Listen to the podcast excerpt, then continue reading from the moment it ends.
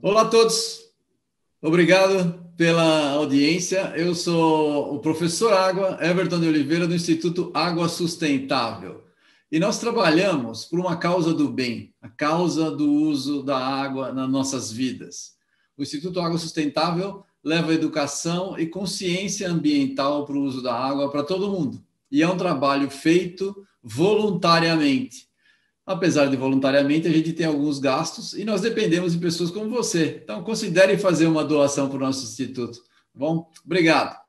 Nesse nosso programa, Por que o Mundo Precisa de Água, o POMPA, nós trazemos pessoas que trabalharam a vida uh, toda pela água, dedicaram a sua carreira para cuidar de água e fazer um bom trabalho com água. E a gente sempre traz pessoas que têm coisas boas para dizer, para vocês conhecerem as pessoas que trabalham nessa área e se conhecerem entre si. Muitos deles nem se conhecem, mas são técnicos altamente experientes.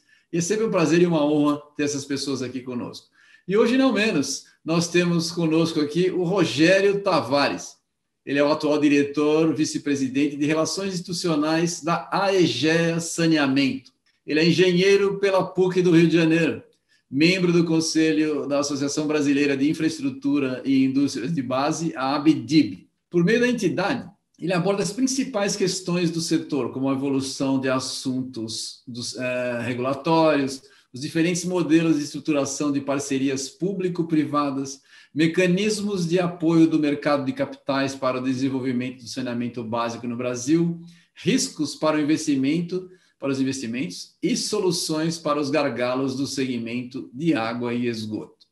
Ele é responsável pela estruturação, contratação e administração de operações de crédito de longo prazo a tomadores públicos e privados para investimentos em saneamento ambiental e infraestrutura econômico. Ele foi o responsável, desculpa, quando atuou como diretor executivo de infraestrutura e saneamento da Caixa Econômica Federal onde trabalhou por mais de 30 anos. Ia chover gente na, falando com ele e ele já não está mais lá na Caixa Econômica, mas tem experiência e vai falar com a gente sobre isso. Bom, Rogério, muito bem-vindo, está feita sua apresentação. Então, conta para a gente, para quem não conhece o Rogério Tavares, conta para a gente um pouquinho da sua história. Como é que você entrou para o mundo do saneamento, da, dentro da engenharia civil? Conta lá desde do, da sua infância, antes de saber o que era saneamento, como é que você chegou no, nessa área?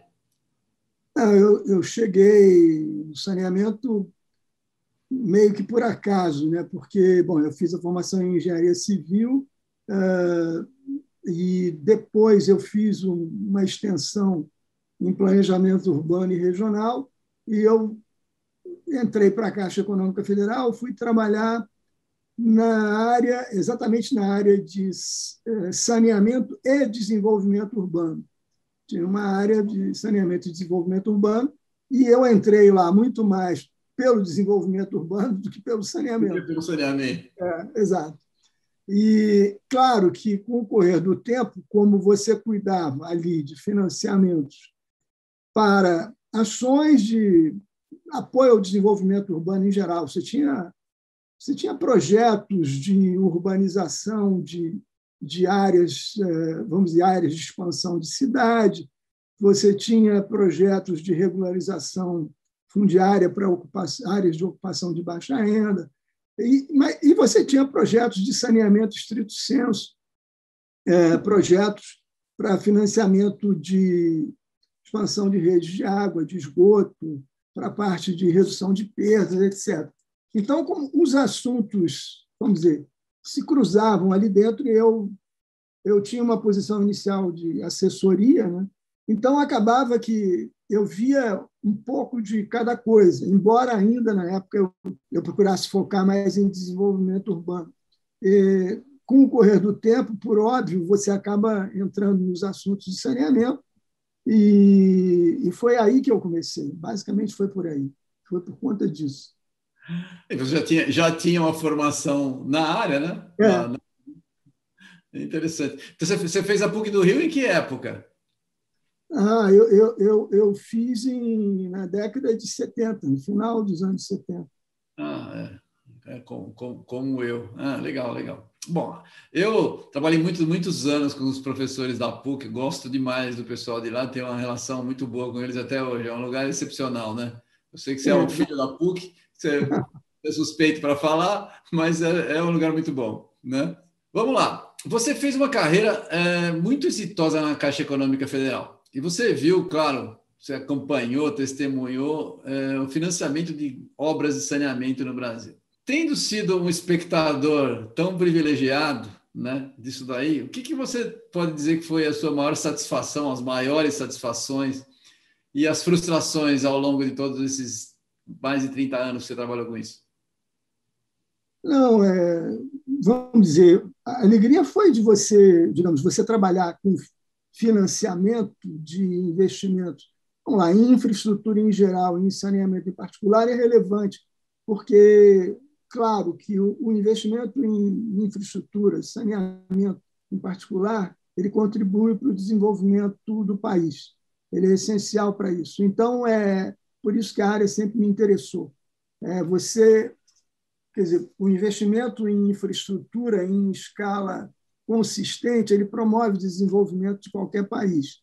O Brasil até vem carecendo de um percentual grande de investimento em infra em geral e saneamento em particular, que é o que a gente está enfrentando agora, tentando resolver.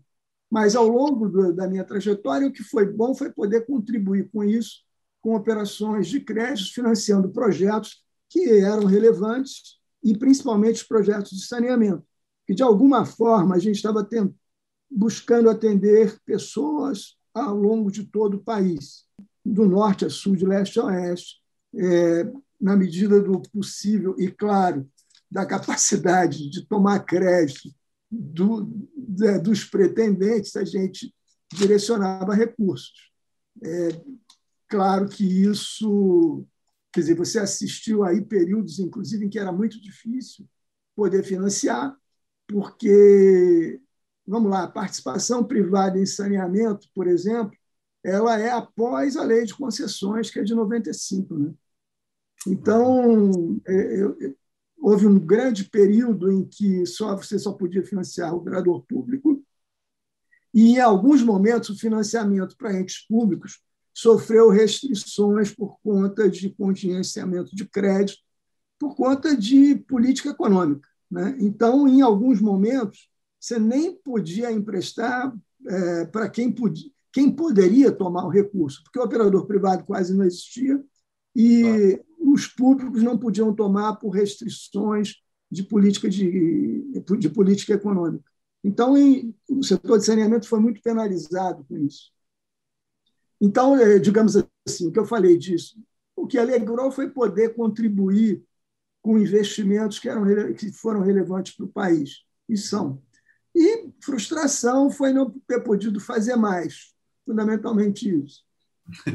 É, essa é uma frustração comum para profissionais né, em geral. A gente sempre gostaria de fazer mais.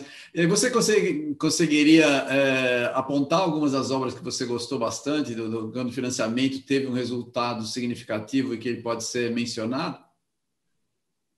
Não, aí vou, é difícil especificar, porque a gente financiou tantas obras importantes.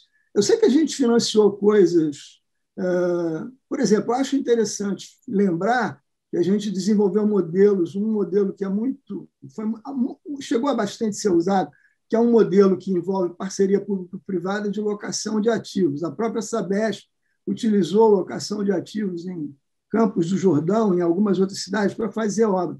A locação de ativos é quando ah, você tem um modelo pelo qual uma empresa privada vai e constrói um determinado sistema, por exemplo, ah, uma rede, uma estação de tratamento de água, vamos lá, que é mais simples. Constrói essa estação e, e ela, vamos dizer, aluga essa estação por X anos, para, por, em geral por 20, 30 anos, por uma companhia pública. A companhia pública paga o aluguel. Ao final, esse ativo reverte para a companhia, de forma bastante simples, é isso. Então, era um mecanismo pelo qual quem se endividava era a empresa privada e não o operador público. Esse mecanismo foi usado exatamente nesses momentos em que a companhia pública não podia tomar crédito, embora tivesse condições de fazê-lo, mas tinha a restrição, vamos lá, fiscal, né, que foi colocada na época.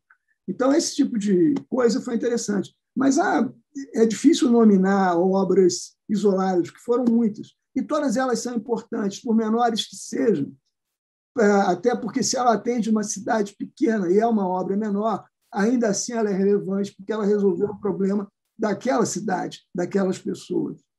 Então, eu, eu nunca me preocupei muito em pontuar. O importante era fazer muito, era conseguir concluir muito. Isso, isso é legal. E você, você mencionando isso daí, você trabalhando num órgão de governo, como é que era a influência para cada novo presidente? Porque vocês trabalhavam sob influência política direta, por ser um, um, um órgão de governo. É, e qual, o que, que tinha de continuidade em geral de um governo para outro? Vocês sofriam demais com as mudanças? Como é que foi isso? Ah, eu diria que não muito, acho que bastante, eu diria que pouco, porque ah, saneamento era muito específico, era um setor tipo, considerado importante é, do ponto de vista do financiamento, né? era uma das prioridades, fora habitação, e, e, por outro lado, ele envolvia uma equipe técnica mais especializada, então você não tinha muita movimentação com isso. Né? Isso fazia com que a, as mudanças de gestão não impactassem, porque eram, é uma área mais técnica. Né? É bom saber, bom saber, porque a ideia, a ideia que se passa é que não, né? É que as pessoas pensam que é uma influência muito grande, mas é bom saber não, que. Não, não, não, não, não diria você, não, porque, vamos dizer, quem acompanha as obras é o pessoal de engenharia, você e é pessoal concursado, como é que. Você não tem como. Mexer nisso. É. é. Isso é, é, é, o, é, o, é o normal. É, digamos assim, você tem mudanças muito em, é, eventualmente, mais em áreas em que você, digamos, não tem tanta especialização. É, você já você trabalhou com isso, você viu várias experiências exitosas, você viu algumas experiências não tão boas. Você deu um exemplo aí dessa é, locação que você mencionou. É, mas... foi uma experiência boa. Essa foi boa, é, você falou uma experiência boa, que você resolveu um problema, né? Uma ideia. Vocês inventavam, vocês tinham esse, essa, essa, digamos, é, liberdade de criar instrumentos econômicos para resolver problemas. Era essa a ideia? Era essa a ideia, porque você, você tinha, obviamente, que tinha que ter aprovações em diretoria, em conselhos e no ministério, na época, responsável. Ah, você provava tecnicamente que aquilo era uma solução, que aquilo não contrariava vamos dizer, normas, nenhuma norma, era uma solução, ah, vamos dizer, econômico-financeira capaz de ajudar a resolver, a atrair investimentos, no momento em que você não tinha ainda maior quantidade de concessões privadas, você não tinha ainda o conhecimento adequado ah, das pessoas de como isso era passível de funcionar. Quer dizer, todo mundo. Então, isso aí foi um início. Isso aí, ah, essa história da locação de ativos é mais ou menos no início dos anos 2000, 2000 2005, por aí. Nesse período de 2000, 2005. É, porque aí, é, a lei de saneamento, a, a, a 11.445, é de 2007. É. A lei de concessões é de 95. Então, você tem, após lei de concessões, e a lei de saneamento em si, que vem em 2007, você não teve muita, é, muito movimento do ponto de vista de delegação de serviços de saneamento à iniciativa privada. É, isso já houve alguma coisa, mas isso aumenta depois de 2007, mas ainda assim muito, de forma muito gradativa. Tá? As coisas só começam se, se você se a gente for olhar, a coisa agora se acelerou, vamos dizer, mais ou menos agora, 2019, os grandes leilões, todos aconteceram agora. Você tinha concessões isoladas, município a município, ou episódios, como no Rio de Janeiro, que você teve uma, numa, houve uma concessão de um bloco que nós operamos, que era o bloco de municípios ali na região dos lagos. É, Búzios, Cabo Frio, é, Arraial do Cabo, São Pedro da Aldeia Iguaba. Então, isso era um, foi um bloco, é, houve uma, um acordo entre os municípios e o Estado para uma delegação desse serviço à iniciativa privada. Então, isso, na época, foi ganho por uma outra empresa. A EGEA comprou essa concessão mais à frente. Algumas das nossas concessões foram compradas de outros que já tinham ganho, e outras a gente ganhou em processos de leilão normalmente. Ah, entendi. É, olhar, é, sempre a, expressão do, do, do, Roberto Campos, né, que foi nosso uh, ministro do passado, que ele fala lanterna de popa, que é sempre fácil a gente fazer alguma previsão para o passado, né? É, mas é interessante a gente revisar o passado, principalmente uma pessoa como você que viu e viu do lado de dentro de quem estava financiando. É, na, sua, na sua opinião, teria tido alguma coisa que poderia ter sido feito, quer seja por políticos ou por técnicos, para que isso tivesse andado de uma forma mais rápida ou de uma forma melhor? Que a gente tivesse conseguido avançar o saneamento de uma forma mais mais veloz aqui no Brasil? É, realmente o saneamento ficou sendo o, primo pobre da infraestrutura, o, setor mais atrasado da infraestrutura. Eu entendo o seguinte, é que quando você fez a lei de saneamento em 2007, a 11.445, ela só veio a ser alterada agora em 2020 pela 14026.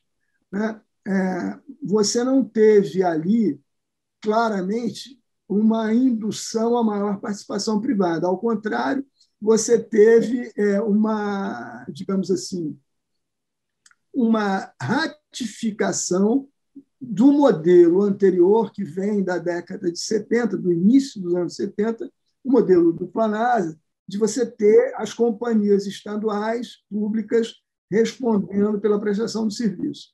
Não é, é, é aquela história, não é que tenha sido um equívoco, ele foi um bom modelo por bastante tempo e, re, e resolveu muita coisa. Só que, ah, com o correr dos anos e com as crises econômicas, a, uma série de aspectos, muitas das companhias foram, ah, vamos dizer, perdendo capacidade de investimento e foram, vamos dizer, perdendo condições de prestar um serviço adequado.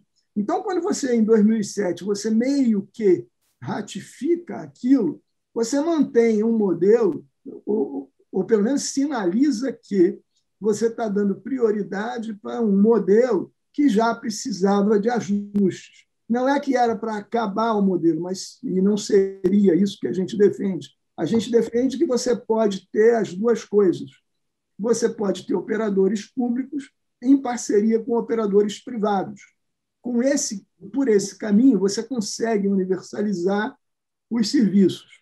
É, não, não nos parece que seriam só os operadores públicos, e isso os números de investimento anuais mostram que só eles não dariam conta. Você pega aqui uh, o último dado do SNIS disponível, que eu me lembro é o de 2019, fala que houve um investimento anual em saneamento de 15, 15 bilhões, em números redondos, que eu acho até que esse número nem está correto, que vinha sendo de 13 e tal.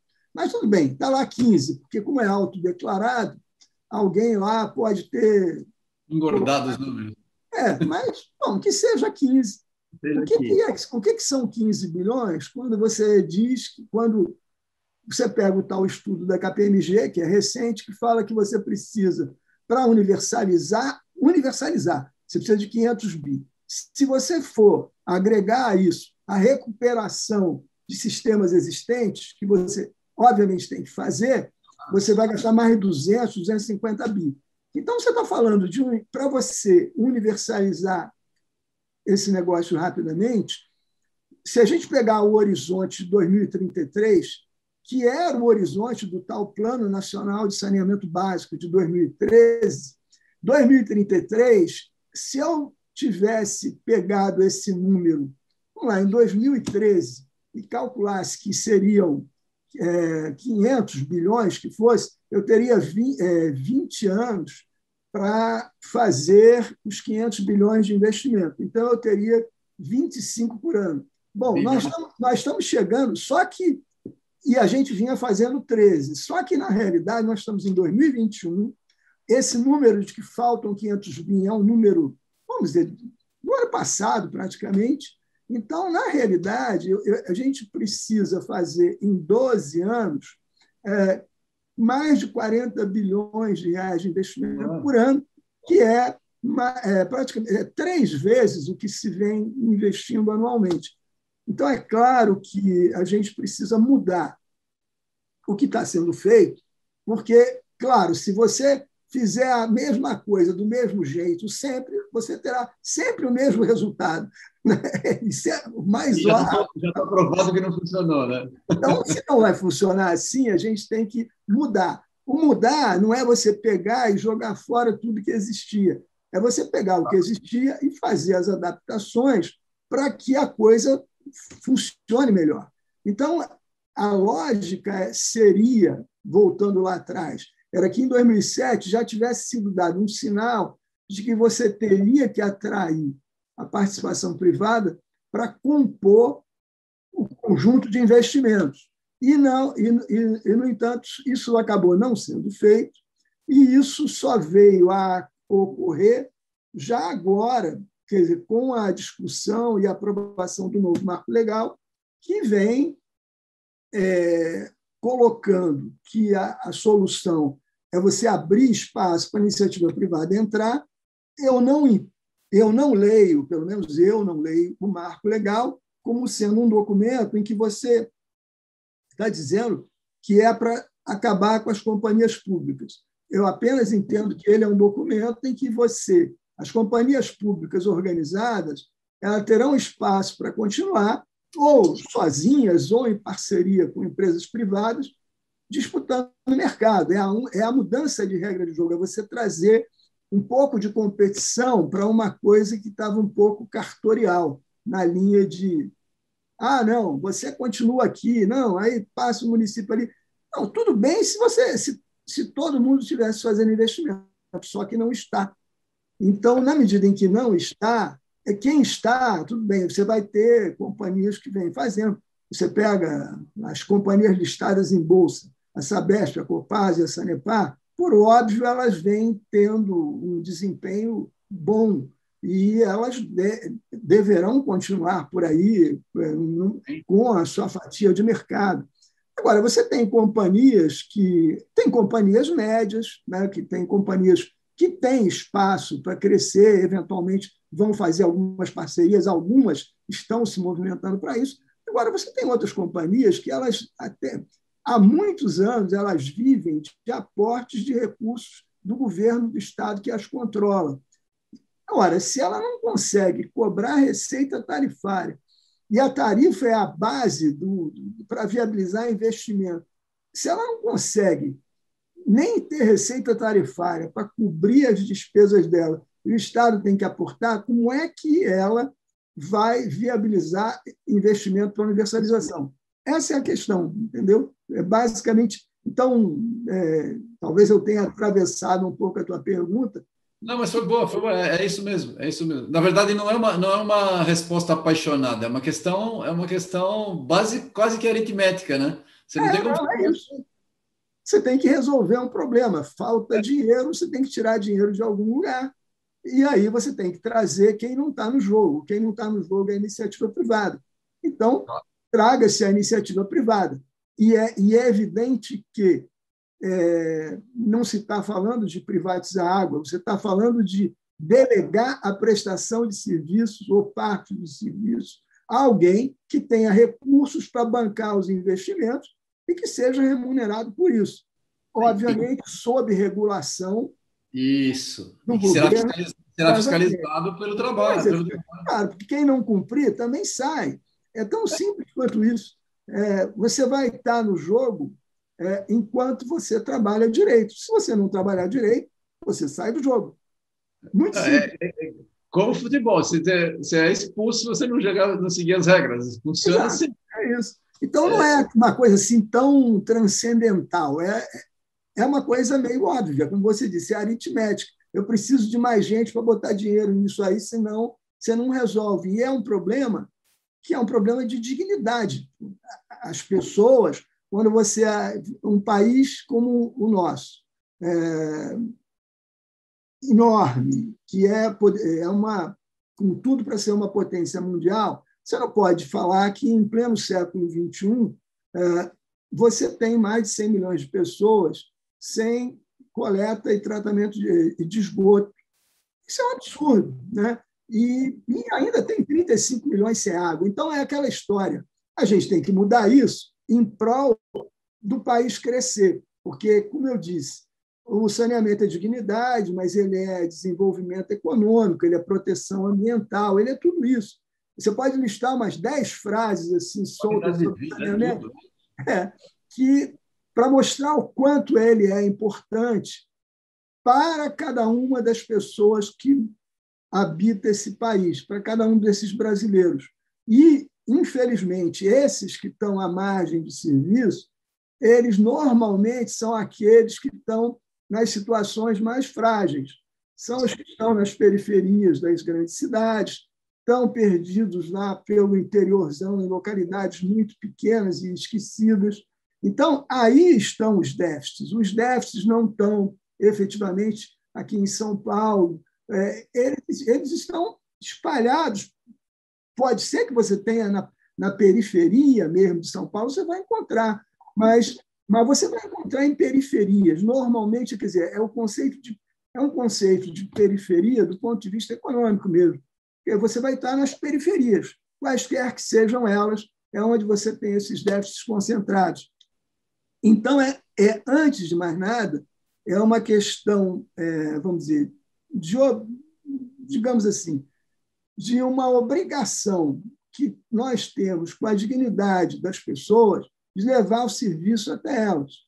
A gente tem que levar um serviço de qualidade por um preço que elas possam pagar. Você tem que ter tarifa social, você tem que ter tudo isso. Então, é, o operador privado, ele, ele é o que está sendo trazido pelo novo marco legal, ele é um agente capaz de ajudar nesse processo e ele vem, digamos assim, demonstrando nesses, nesses últimos dois anos, como eu citei, você teve, de 2019 para cá, você teve cinco leilões, pelo menos leilões na B3. Não estou falando de. Você pode ter tido concessões municipais isoladas, mas processos na, na, na, bolsa, na Bolsa de Valores, teve cinco leilões. De 2019, final de 2019, foi a, a PPP de esgotamento sanitário da, dos nove municípios da região metropolitana de Porto Alegre, operados pela Corsan, a companhia estadual, que aí você vê, é um movimento claro de uma companhia, que é uma companhia boa, Sim. você é uma boa companhia, é, enxergando que eu não tenho condições de bancar rapidamente esse investimento para resolver o problema de esgotamento aqui nessas cidades da região metropolitana. O que, que eu posso fazer? Bom, eu posso continuar tentando ou eu posso buscar uma solução mais rápida. Bom, trabalhou-se numa modelagem e fez um leilão, Bom, nós ganhamos esse leilão, foi uma disputa bastante acirrada, foi um leilão por menor tarifa de esgoto. É, você tinha o, o, valor da tarifa que a Corsan cobrava, em cima dessa tarifa ganhou quem deu o maior desconto para operar o esgoto em nome deles. Quer dizer, a Corsan continua operando água, e nós, no caso, a EGE ganhou, vai operar o esgoto, desse, começamos já a operar o esgoto desses nove municípios. Então, isso é uma solução é, é uma solução interessante, que é, para nós, é absolutamente, para nós, enquanto empresa, ela, ela é absolutamente válida. É uma solução que ajuda a companhia a tocar a vida dela e nós vamos resolver o problema das pessoas lá que estão sem esgoto. Teve um leilão, um outro de esgoto, assim, foi aí de um município isolado de Cariacica, no Espírito Santo, na região Sim. metropolitana de Vitória, que nós também ganhamos, é, que também era por menor tarifa, e que é a mesma coisa. A Companhia Estadual, a CESAM, opera a água, nós vamos operar o esgoto para resolver o problema da região metropolitana ali, que, que é também complicado. Você tem que resolver o problema de esgotamento sanitário. Aí depois, bom, teve o leilão de Alagoas, esse nós não ganhamos, que já foi um leilão é, em que houve a delegação de que é, da distribuição de água, coleta e tratamento de esgoto é, na região metropolitana de Maceió.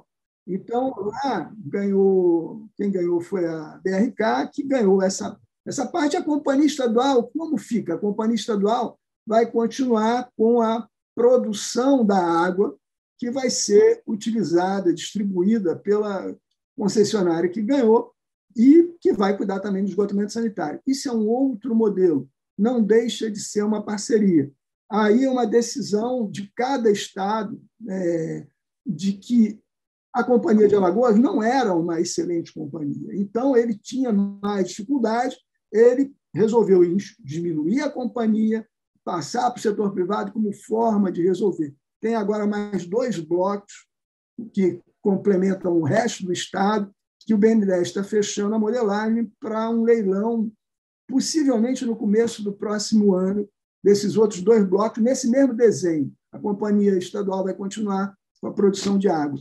E você teve uh, também o leilão em Mato Grosso do Sul, da, dos, de todo o esgotamento sanitário da companhia estadual, de 68 municípios, que nós ganhamos, a EGA ganhou. Esse também foi um leilão na B3. A gente vai começar a operar daqui a pouco. Então, nós estamos chegando para operar toda a parte. A Companhia Estadual vai cuidar só de água. Tudo que era esgoto, ela passou e nós vamos continuar operando. É, vamos entrar para operar e ela vai continuar com a água, o que é uma solução também extremamente boa. E, por último, é o, o, o leilão da SEDAI, que é um desenho parecido com o de Alagoas. A companhia estadual fica com a produção de água e eram quatro blocos, nós ganhamos dois, vamos ficar com a distribuição de água, coleta e tratamento de esgoto. Então, esses modelos, é, por exemplo, no Rio de Janeiro, esse, é, o, o, contingente, os dois blocos que nós ganhamos, nós vamos atender 10 milhões de pessoas, é, porque é basicamente centro, zona sul e zona norte da cidade do Rio de Janeiro, mais a Baixada Fluminense toda e mais um outro conjunto de municípios, tipo São Gonçalo, é, Maricá, Itaboraí, Cachoeiras, Macacu, vários municípios. São, são, no total, 26 municípios, fora essa parte da cidade do Rio de Janeiro. Então, é enorme, é uma área enorme, e, é. e, e que você tinha também carências, principalmente de esgotamento sanitário, na Baixada Fluminense, nesses municípios menores. Então, você tem que resolver esse problema e você só faz isso de uma forma mais rápida, quer dizer, a meta é universalizar tudo até 2033. Ou seja, a gente entra para até 2033 ter resolvido o problema do esgotamento sanitário e de água, onde ainda estiver faltando ah, água, eh, entrega de água nas casas. E, incrivelmente, mesmo no Rio de Janeiro, há alguns Sim. locais com falta Sim. de água. então, é, então é. São Paulo também, São Paulo também. A gente acha que só porque os estados são ricos que não tem esse problema, tem sim. Não, é, tem problemas de intermitência em muitos é. locais. Né? Então, é, essas coisas todas terão que ser resolvidas. Eu sei que é, digamos, o novo marco legal é uma, é uma saída bastante ambiciosa do ponto de vista é, de enfrentamento do problema que a gente tem, porque ele coloca essa meta primeira de 2033, mas eu, eu sempre lembro que no marco está lá escrito em algum lugar lá que, olha, se não der viabilidade, pode chegar até 2040, entendeu? Então, porque realmente é, é ambicioso é, demais. É ambicioso, é muito ambicioso. Eu acho que a gente, em muitos lugares, você vai ter dificuldade. Mas você consegue, até 2040, eu acredito que você chega. Não tem. É.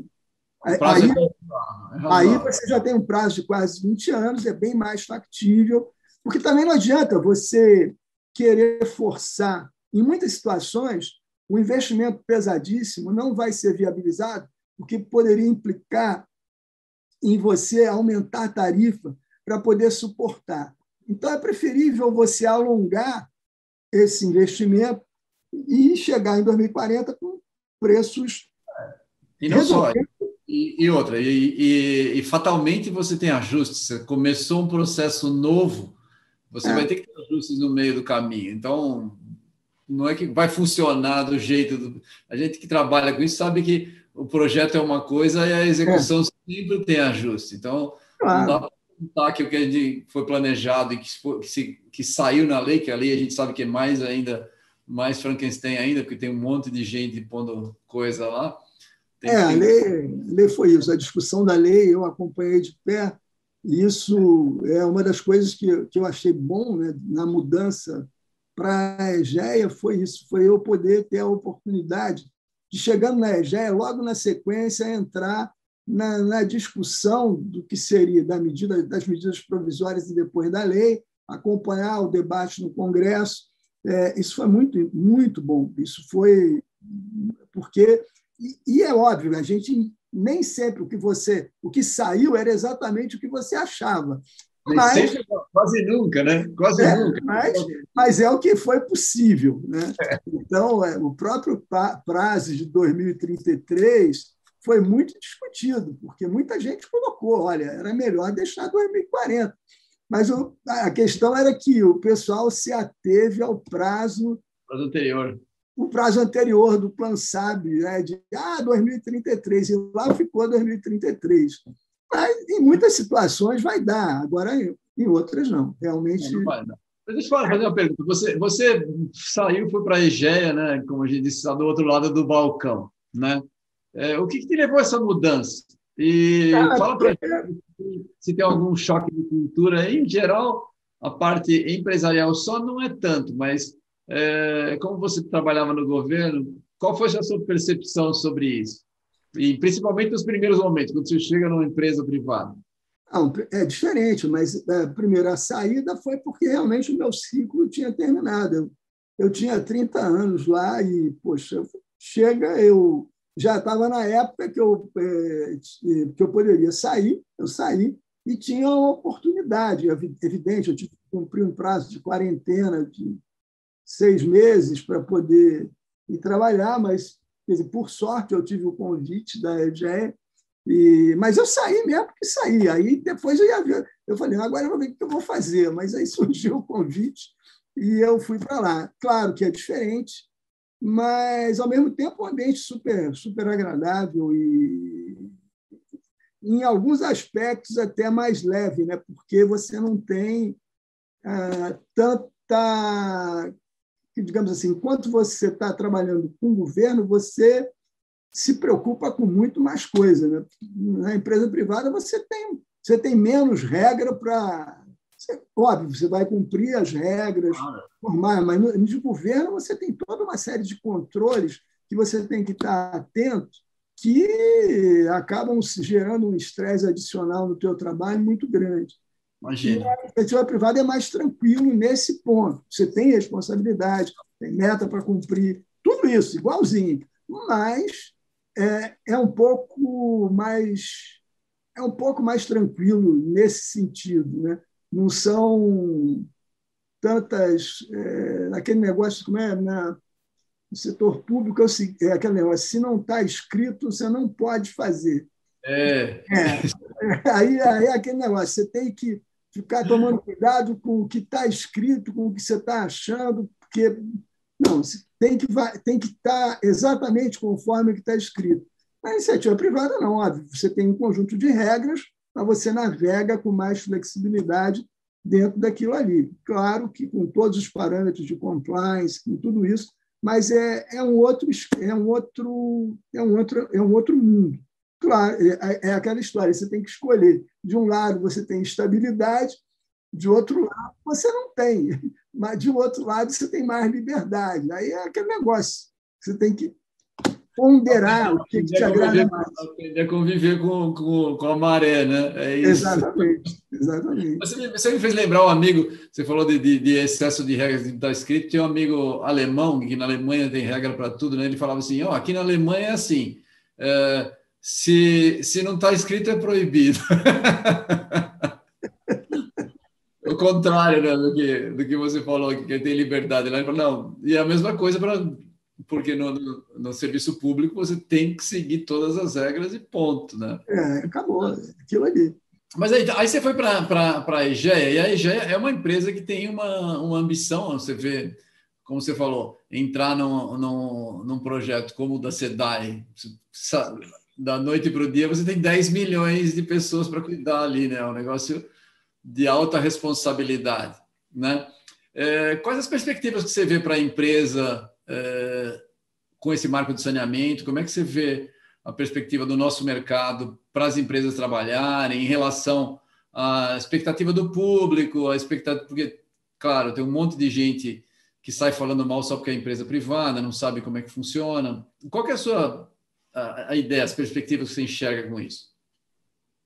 Então, é, a perspectiva do novo marco legal é, como eu citei, você já até antes do marco legal você já tinha um movimento que era meio que conduzido pelo BNDES e ele vem meio, praticamente do final de 2016 para cá, o BNDES mesmo começou ainda com a Maria Silvia Bastos Marques na presidência, ele lançou a ideia de ah, privatizar as companhias estaduais, que não era bem isso. A lógica, o discurso era esse, a lógica era procurar modelos com as companhias estaduais para atrair participação privada.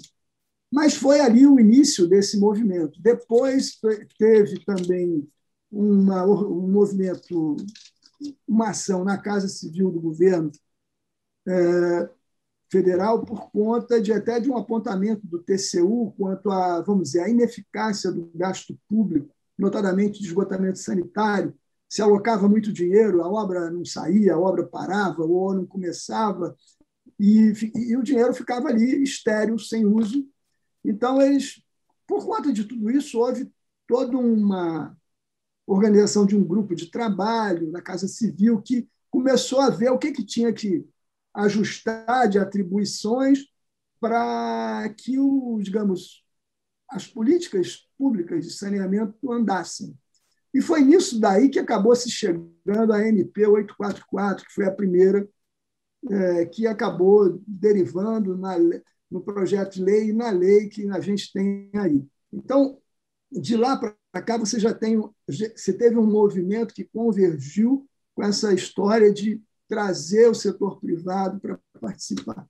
O que, que a EGEA enxerga? Exatamente isso, que ficou claro para todos nós que, de um lado, a gente tem uma população que precisa do serviço e que é uma população, em geral, mais vulnerável.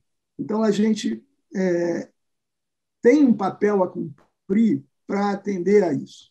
A EGEA, de uma certa maneira, ela, quando você olha as concessões que a gente já tinha, né, antes desses grandes contratos que a gente ganhou, a gente tinha muita concessão de. Tinha município, tem município de 3 mil e poucos habitantes, 10 mil, e municípios no interior do Mato Grosso, em Rondônia, no Pará. Eh, e, eh, por exemplo, né, porque são uma, uma quantidade razoável de municípios, é uma quantidade razoável de municípios, e você a lógica da empresa era buscar atuar nesses diferentes Brasis que a gente tem por aí, levando um serviço que dá dignidade às pessoas. Esse era o princípio, o princípio básico. Você, é aquela história, você não pode dissociar lucro de propósito. Então, quer-se ter lucro, mas se tem um propósito, que é atender, dar dignidade às pessoas. Então, você levar esse serviço e ser remunerado por isso é justo. Agora, mais do que isso, é você não só levar um serviço, mas levar dignidade para essas pessoas que não têm esse serviço.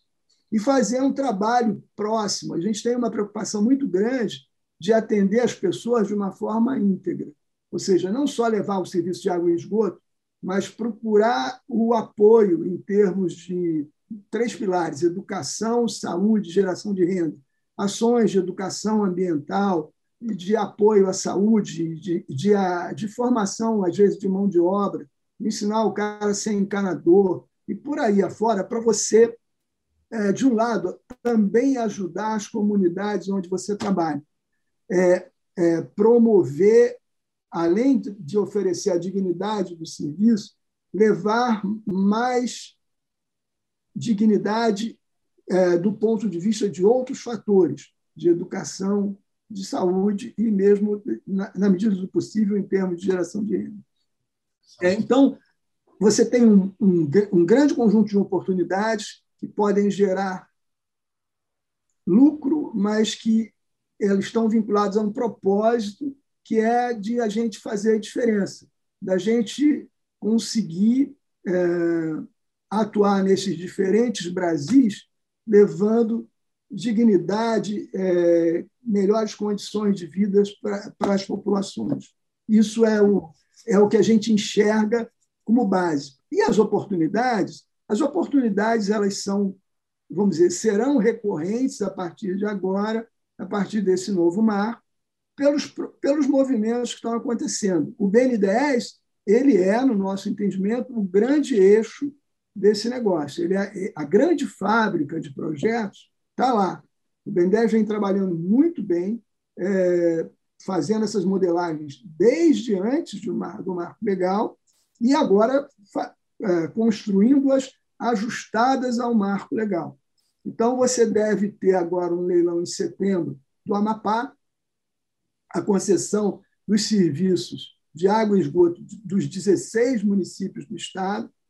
Aí a, a companhia do estado, estadual, ela nesse caso, ela o Estado vai manter a companhia unicamente para atender as áreas rurais, as áreas mais dispersas. Todas as áreas urbanas serão delegadas para o operador que ganhar o leilão.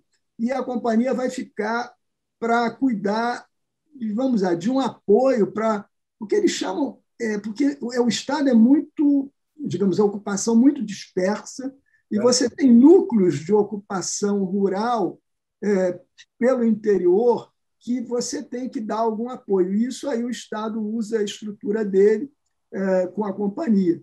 O leilão até vai ser uma modalidade interessante, porque você vai ter, de um lado, é, você tem uma tarifa base, você vai poder dar um desconto em cima dessa tarifa.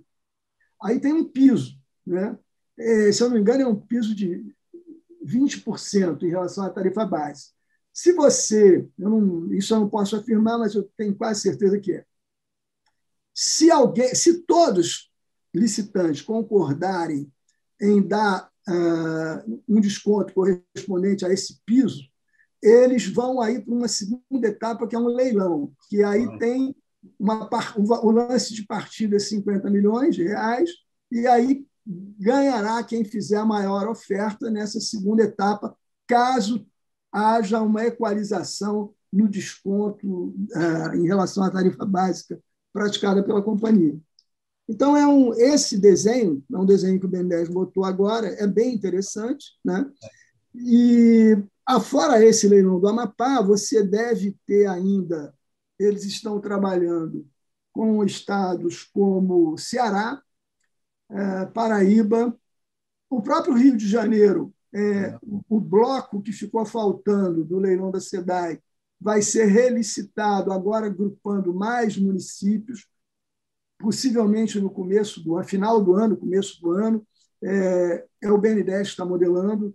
Tem também o Acre, uh, tem uh, Rio Grande do Sul, eles estão trabalhando com outras PPPs de esgoto. Vocês, vocês têm fôlego para participar de todos? Olha, olhar, a gente vai olhar todos.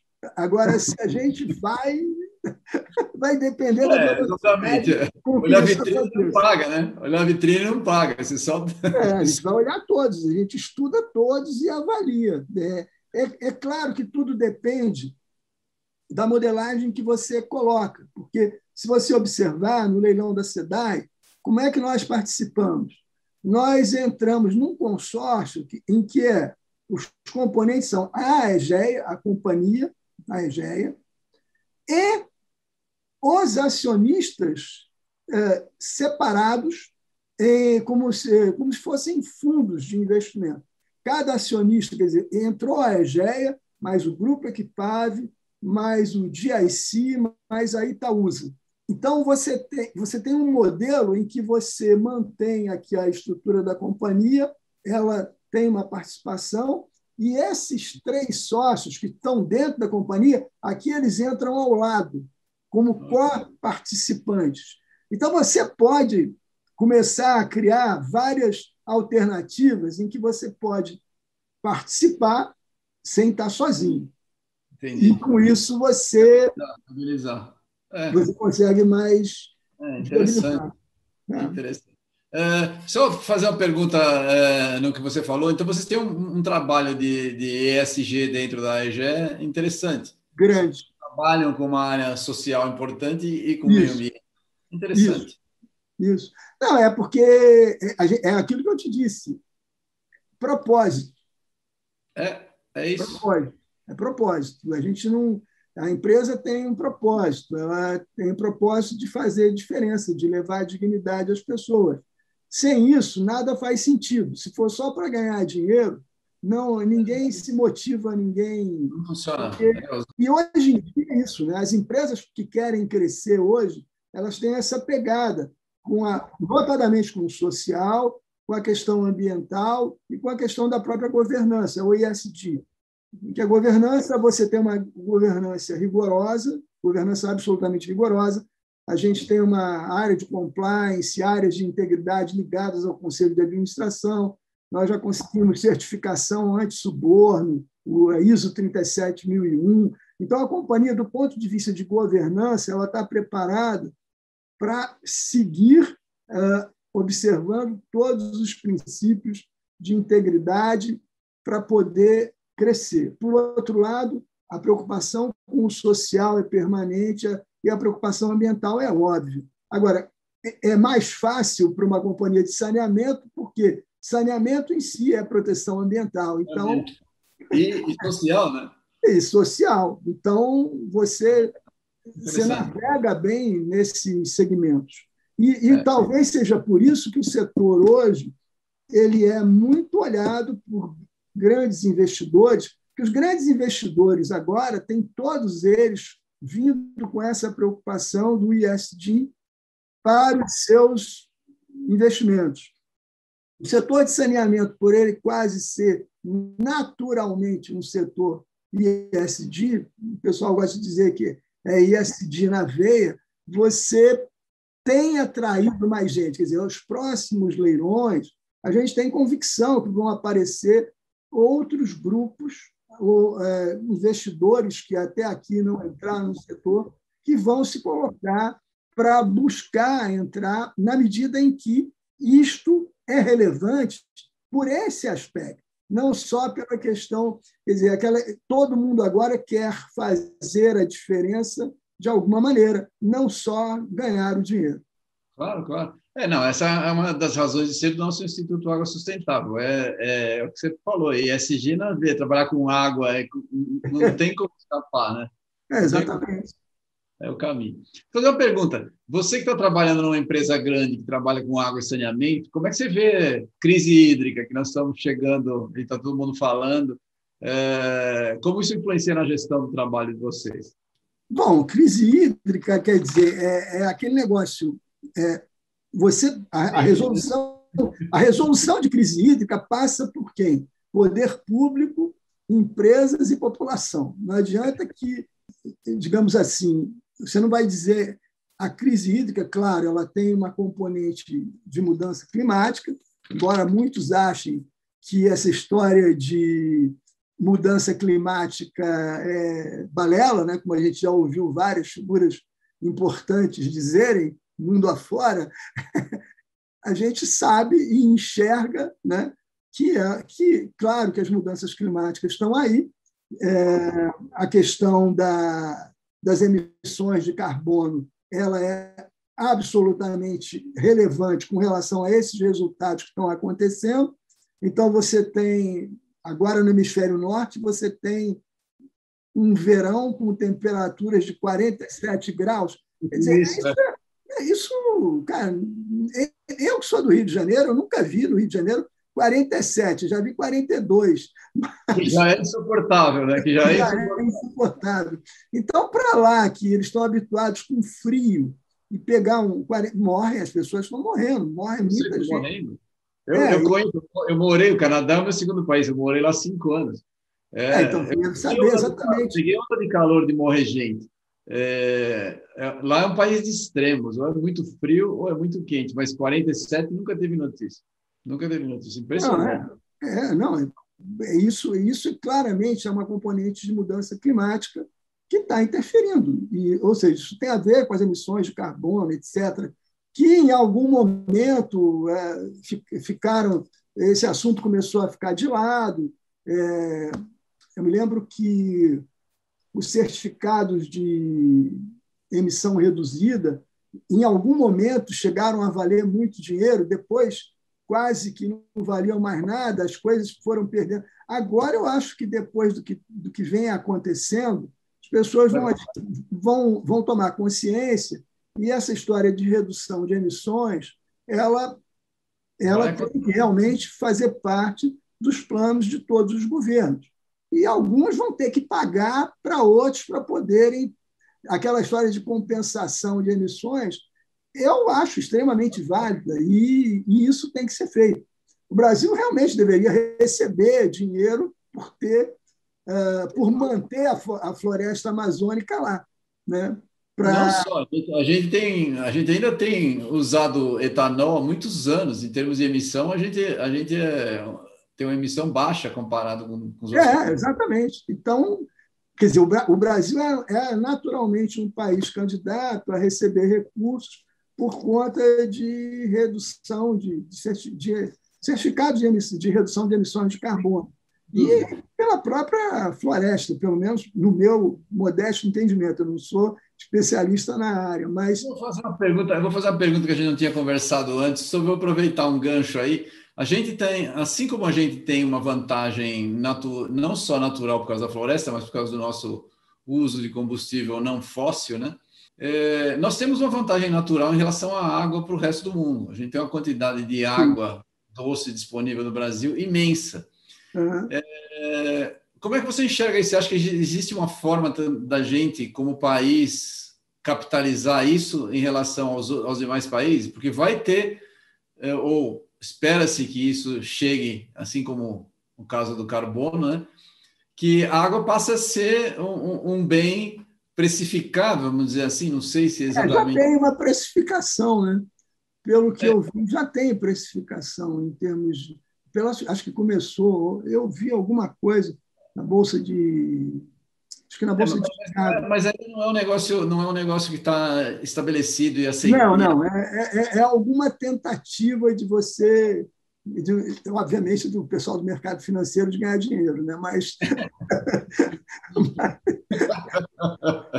mas a, ideia, a ideia em si de poder fazer troca, por exemplo, porque tem, vai ter muita é, produção ligada à água, que os países que têm essa, essa quantidade de água vão poder se beneficiar.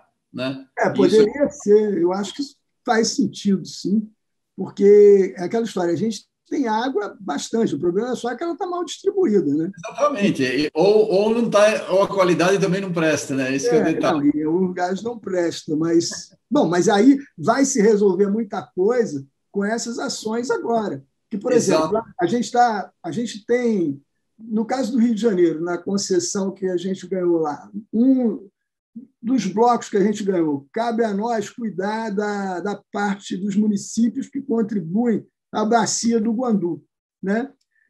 que está, como você todo mundo sabe, tá, que é a poluição só. Se você fizer um investimento, tem um investimento previsto de 2,6 bilhões nesses primeiros cinco anos para resolver o problema de esgoto dessa bacia. Se a gente, a gente conseguindo fazer isso, você está tornando, melhorando a qualidade da água de um manancial que hoje está absolutamente prejudicado por conta do investimento em esgotamento sanitário. Né? Então, em muitas situações, o investimento em esgotamento sanitário melhora, é, pode resolver o problema de corpos hídricos que estão vamos dizer, perdidos do ponto de vista do seu uso para consumo humano é, por conta de excesso de poluição.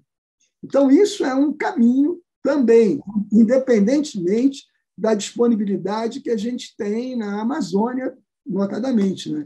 Sim, sim, mas, mas lá está muito longe de tudo, né? Que a gente tem que pegar, a população maior está aqui, né? Mas interessante esse ponto que você falou aí, eu não tinha, não tinha pensado.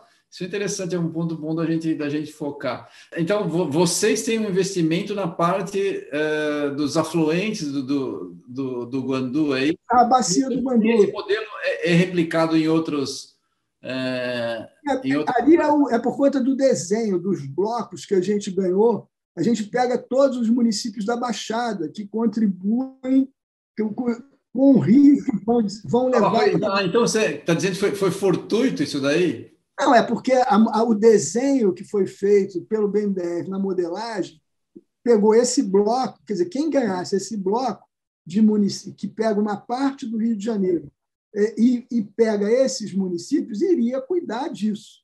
Quer dizer, no fim da linha, hoje, a gente brinca que nós acabamos com os blocos que nós ganhamos, o que chamamos blocos 1 e 4, a gente está responsável pelo Guandu e pela Baía de Guanabara, porque todas as é. coisas que. E, e, o investimento, por exemplo, que tem que é ser feito para melhorar a situação da Baía de Guanabara são mais 2 bi e 600 nesses primeiros cinco anos, que também é de responsabilidade nossa. Não é que você vai resolver em cinco anos, mas você já vai melhorar bastante a partir daí. A gente espera que em 10 anos a coisa já esteja, vamos dizer, numa condição boa de você ter uma Bahia completamente diferente do que tem hoje. Interessante, interessante. É, aí é o, é o fato, porque nós ganhamos aqueles blocos. Aí, se a gente tivesse ganho outros, a gente não ia cuidar disso. Quem ganhasse, mas nós tivemos, vamos dizer, a sorte de ganhar exatamente esses. Interessante. interessante. Deixa eu fazer uma pergunta é, para você sobre essa, essa visão aí. Vocês estão trabalhando e tem uma, uma visão falando contigo, dá para a gente ver claramente a visão é, de querer melhorar as coisas, oferecer uma segurança, não só segurança hídrica, mas fazer um trabalho social também com as pessoas. Você vê alguma, algum problema da empresa ser uma empresa privada e ter uma percepção cultural no Brasil contra empresas privadas? Não, eu, eu, eu, entendo que isso daí você constrói. A gente, aliás, a gente entende, não sou eu. A posição da empresa é o seguinte: nós trabalhamos com um conceito de licença social para operar. O conceito de licença social para operar não fomos nós que inventamos, ele já existe, ele veio do pessoal das empresas de mineração, que chegam num lugar, vão explorar uma mina, normalmente aquilo tem alguma, tem ou tem que impacta a população local, eles têm que criar, definir ações para, digamos, se aproximar da população, ter a população para perto. Bom, você transpondo essa ideia para saneamento, o que é a licença social para operar? Do ponto de vista de uma empresa privada. Você tem um contrato de 30, 35 anos.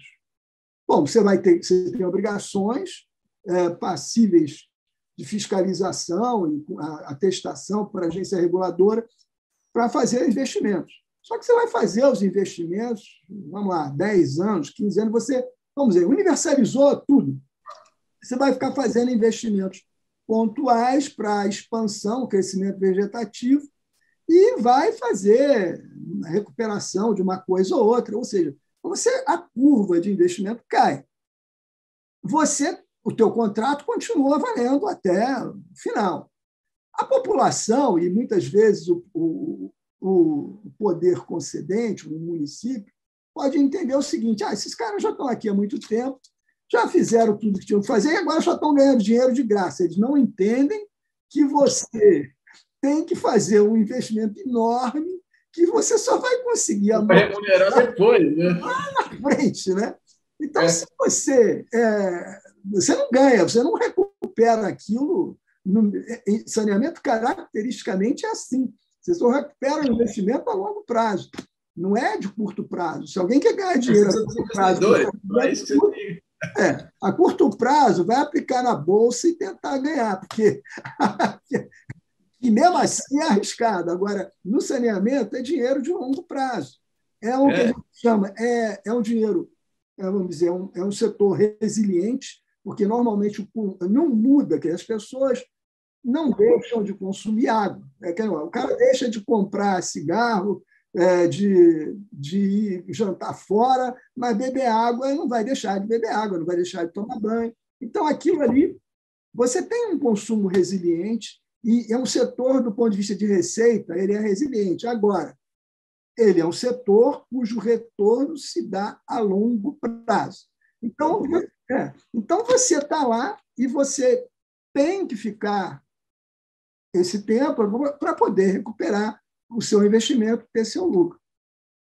Se você não for aceito pela população como alguém que faz parte daquela, daquele tecido social, sinceramente, na primeira oportunidade vão te expulsar dali, vão brigar, na, vai para uma briga judicial, vai.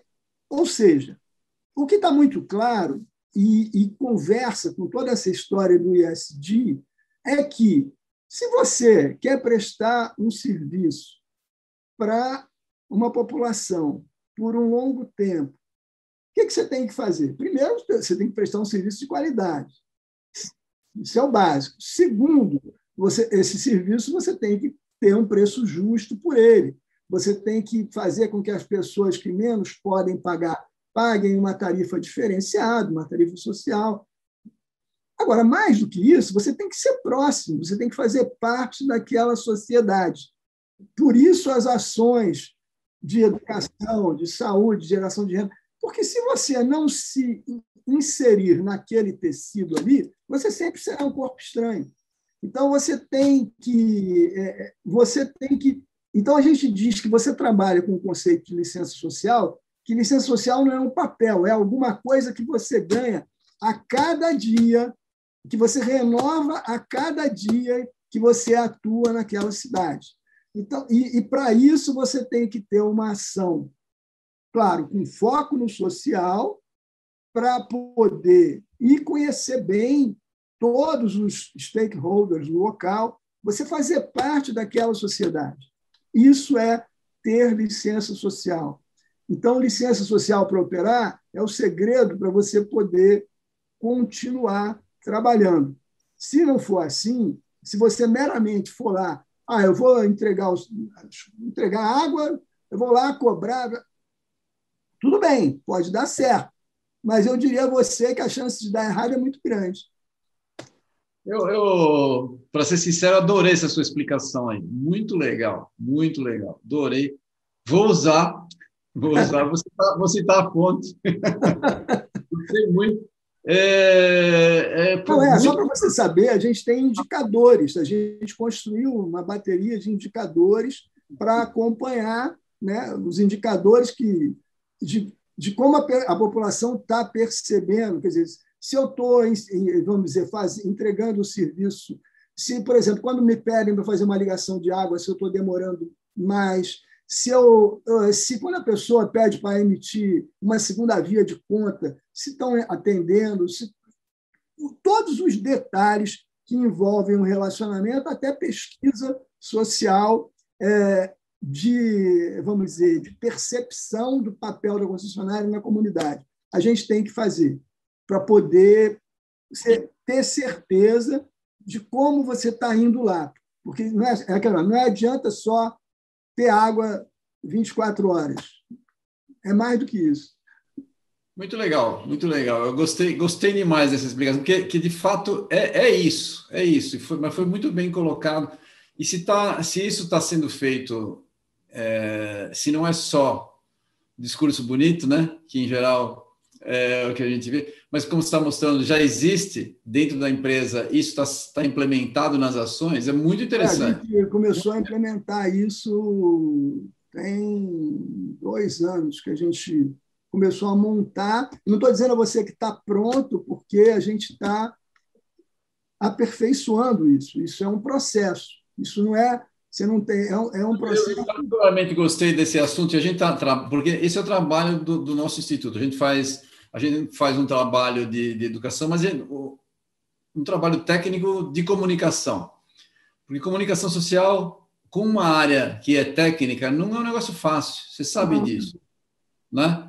porque nem sempre as pessoas têm. É, ela não tem o conhecimento para ter a percepção adequada. Então, você chegar na percepção adequada, tem um caminho aí a ser preenchido. Isso não é muito fácil. E eu, eu, como técnico na área, muitos anos, eu percebi que a gente não conseguia falar para as pessoas, porque você tinha uma solução que aparentemente para nós técnicos parece extremamente óbvia, mas a percepção das pessoas não diz isso. E aí você não conseguiria fazer. Então a gente trabalha para tentar fazer esse encaixe. Muito interessante, muito interessante. Não, isso daí é o que eu te disse. A gente não tem, a gente não entende que está com uma solução acabada. A gente está num processo que a gente vai continuar aperfeiçoando, mas a gente entende que o caminho é por aí. O caminho é esse. Muito legal. Muito legal. Deixa eu só fazer uma última pergunta aqui, porque o nosso tempo está tá acabando aqui. É, a gente trabalha com o Instituto Água Sustentável, trabalha com educação ambiental, né? E tem uma coisa é você fazer suas iniciativas empresariais. Você tem alguma ideia de iniciativa voluntária que as pessoas possam fazer para agregar algo para esse futuro da, da água e do saneamento? Porque não é só, é o que você falou, você tem um trabalho social, mas as pessoas individualmente têm que enxergar alguma coisa. Você tem alguma, alguma não, sugestão? A gente tem um trabalho voluntário dentro da empresa, tem um voluntariado da EGEA que, é, que a gente, bom, a gente usa do ponto de vista social, ambiental, é, para, digamos, para ações em é, normalmente em apoio às populações de onde nós estamos atuando. Então, esse trabalho voluntário pode ser é, exatamente no, mesmo nesses, nessas ações ambientais, de educação ambiental, ou de. Tem um projeto, por exemplo, com as escolas, de, vamos dizer, incentivar as professoras a falar de saneamento em aula, ou de você montar. Tem a história de montar é, uma biblioteca, é, é, não é bem uma não é bem uma biblioteca, é um conceito parecido para explicar saneamento, um pequeno observatório para explicar como é que funciona o, o sistema de saneamento, para, para as crianças entenderem. Então, muitas vezes, o nosso pessoal vai para o apoio, voluntariamente, para ajudar nessas ações. Tá? Então, a gente, o voluntariado é essencial. E dentro da empresa, ele tem que começar dentro da empresa. Né? Se não começar dentro da empresa, fica difícil de você convencer é, quem está em volta de você a fazer isso. Muito legal, eu. Uh, você me convenceu. Já tinha. eu gostei muito do, do, do, do, seu discurso aí, do teu trabalho. É, você está de parabéns. Estou bem feliz da gente ter conversado contigo aqui. Espero que você tenha muito sucesso aí no trabalho. Obrigado. Carreira já indica que o caminho está bem pavimentado. Espero que seja um sucesso. Por favor, se você puder fazer suas considerações finais para a gente poder finalizar. Não, eu, eu agradeço pela oportunidade que o Águas Sustentáveis me deu. É, foi uma conversa, acabou sendo um bate-papo né, mesmo. espero que tenha funcionado aí para vocês. É sempre bom falar, às vezes contar um pouco da história da gente né, nesse setor, ela acaba me encantando mesmo. Eu, eu, sou muito motivado com isso mesmo. Como eu te disse, eu acabei indo parar no setor meio por acaso e gostei e, e fiquei. Então, o importante é a gente conseguir realmente fazer a diferença, atender as pessoas, mudar a realidade do saneamento no país. Eu, eu espero estar contribuindo um pouco com isso e sei que vocês aí também estão dentro, dentro da pegada de vocês.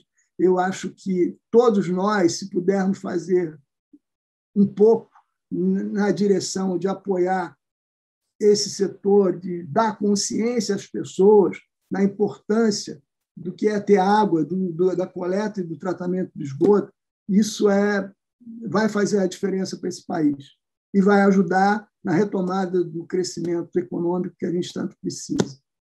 Tá? Verdade, muito obrigado. Foi um prazer bater um papo com você. Gostei muito do nosso bate-papo. A gente vai voltar a conversar com certeza. Foi muito legal. Vamos acompanhar os trabalhos que você está fazendo aí. Um trabalho muito legal. Sua, sua carreira é, é, é, muito meritória e eu tenho certeza obrigado. que vai dar certo. Valeu, muito é... obrigado. Gente, nós tivemos aqui um bate-papo com o Rogério Tavares ele trabalha na EGEA, deixa eu só pegar aqui para não errar, que ele é o diretor vice-presidente de Relações Institucionais. Deu para ver que eu já falei, fui convencido, mas o discurso dele é genuíno, então é interessante da gente ver. Vamos acompanhar o trabalho da EGEA e nós vamos a, apoiar o seu trabalho quando, é, quando você precisar de alguma divulgação, alguma coisa, você pode bater um papo com a gente aqui. Será um prazer a gente poder te ajudar, viu, Rogério? Fica tranquilo, você tem um, um amigo aqui a hora que você precisar. Ah, bom? Tá bom. Obrigado, Muito obrigado, gente. Valeu. Agradecemos a atenção. Um abraço. Um abraço também. Tchau.